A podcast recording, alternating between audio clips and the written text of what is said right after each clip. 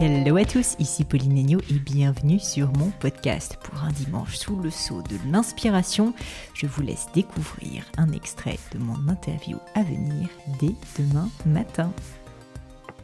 Mais donc vous, à titre personnel, quand vous arrivez sur place, donc j'imagine que vous étiez quand même un peu au courant de, enfin je me rends pas compte d'ailleurs, mais vous étiez un peu au courant de ce qui se passait, donc vous saviez que ça allait être très dur, donc vous préparez déjà à ce moment-là à ne pas être sidéré. Ben, c'est en plus. Et, qu'est-ce qui, qu'est-ce qui se passe ensuite? C'est quoi les, les, émotions quand vous arrivez sur la scène et que vous voyez euh, ce qui se passe? Ben, Déjà, faut, faut, si on est honnête, faut bien expliquer que on est. Euh, au départ, on sait qu'on part sur des attentats euh, et qui sont multiples avec des blessés, des morts, mais les informations sont très floues parce que on est dans une phase de chaos. Qui dit chaos dit des informations qui sont totalement folles dans ces moments-là qui sont en tout cas imprécises et qui nous permettent pas nous de construire la réponse qu'on va mettre en place.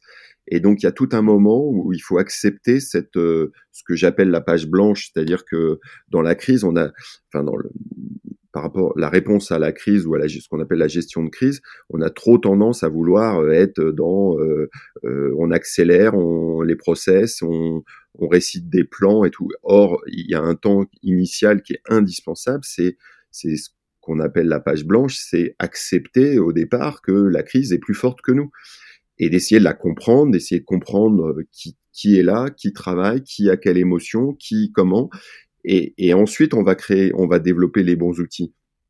Mais si vous le faites dans l'autre sens, là encore une fois, c'est un, risque d'erreur et, et, on le voit. Euh, on, le voit malheureusement sur chaque crise, euh, c'est systématiquement le, même schéma, c'est-à-dire qu'on agit ou on, on veut euh, on, veut que nos plans fonctionnent alors alors qu'on pense même pas à réfléchir à savoir ce qui se passe réellement. Et ça, c'est un premier temps, et, et, c'est aussi dans ce temps-là qu'on fait qu'on passe de, de, de euh, mentalement de de l'acceptation des émotions à une action, euh, euh, une action qui va être partagée, qui va être efficace, intelligente, tout ce qu'on veut. Et, et, quand vous arrivez sur le terrain et que vous découvrez la réalité, quel est le temps eh ben, eh ben, nécessaire à cette passe blanche? Eh ben, eh ben, il est très court parce qu'on s'est extrêmement entraîné, qu'on l'a visualisé, qu'on a anticipé, qu'on a de très nombreux outils. Euh, euh, quand je parle d'outils, c'est qu'on a des process avec nous. Euh, mais, donc il est court parce qu'on est entraîné, mais, néanmoins, euh, il, est là. Et c'est-à-dire quand on rentre dans le Bataclan, la première chose, c'est c'est euh, l'observation. Euh, c'est l'observation. Et, moi, j'étais concentré uniquement sur l'observation médi médicale, c'est-à-dire que je m'occupais pas de, ou très peu de la de l'aspect euh, sécuritaire, la menace, ou est-ce que sont les terroristes, quel type de euh, euh, d'armes, d'explosifs ils peuvent utiliser, parce que là je suis totalement sous l'autorité ou en tout cas en confiance avec les, les, tous les membres du RAID qui sont avec nous. Par contre, moi je suis uniquement concentré sur comment on va organiser le, le, le sauvetage des, des victimes. Sur l'aspect secours, c'est mon rôle. Mais ça demande aussi euh, une observation. C'est-à-dire qu'il faut pas, il faut pas tout de suite s'occuper du, du, premier blessé qui était même pas allant, qui était déjà sur le trottoir. Donc, si on fait ça, euh, on a tout perdu.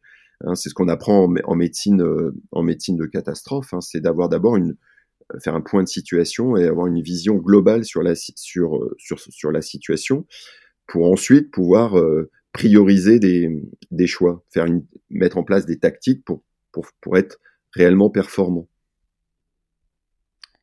Et là, concrètement, euh, alors après, j'ai pas envie qu'on révèle des secrets euh, ou, des choses que vous ne pourriez pas dire, mais euh, concrètement, quand vous arrivez sur place, vous faites cet état des lieux mentalement, ça se passe en équipe, c'est vous en discutez, vous avez le temps. Enfin, j'aimerais vraiment qu'on visualise en fait quand on est face à de telles situations où en plus il y a quand même un risque qui, qui, qui pèse très très lourd sur euh, votre propre sécurité, malgré le fait que vous ayez confiance dans le reste de l'équipe du raid. Mais euh, du, coup, comment est-ce qu'on prend des décisions euh, à tête froide alors qu'on est euh, dans, dans l'œil du cyclone?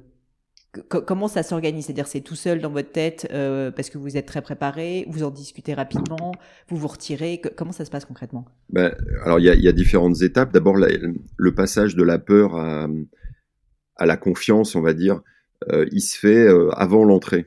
en tout cas pour moi, je parle de mon cas, hein, c'est-à-dire que pour moi, je sais très bien à quel moment j'ai switché entre une peur qui est, qui est, qui est indispensable. C'est-à-dire que si vous n'avez pas peur à ce moment-là, c'est c'est qu'il y a un truc dans votre cerveau qui déconne complet. Et, euh, et ça, c'est très dangereux. Et, euh, et ces gens-là, on en veut, en, général, dans les sélections raids, on fait tout pour, pour ne pas les recruter. Donc, il faut avoir euh, conscience du danger, conscience de tous les stresseurs externes. Il faut aussi et bien connaître ces stresseurs internes parce que c'est souvent les plus dangereux. Euh, et donc ensuite, après, passer, euh, passer dans un rôle euh, de leader ou un rôle de d'acteur entre guillemets. Et, et, ça, faut le, en tout cas pour ma part, je pense qu'il faut le faire avant, dans cette phase de page blanche, si on, si on encore une fois, si on schématise. Et après, une fois qu'on est dans l'action, là, on, il faut il faut plus poser de questions. Faut faut évidemment bien connaître et bien maîtriser tous les outils qu'on a à travailler. Donc on, ça s'improvise pas, c'est-à-dire que euh, tout le monde comprendra bien qu'on on a été efficace parce que on, on a euh, on avait énormément travaillé euh, en amont. Cet extrait vous a plu? Pensez à vous abonner directement sur votre application de podcast préférée pour être sûr de ne pas le rater. À bientôt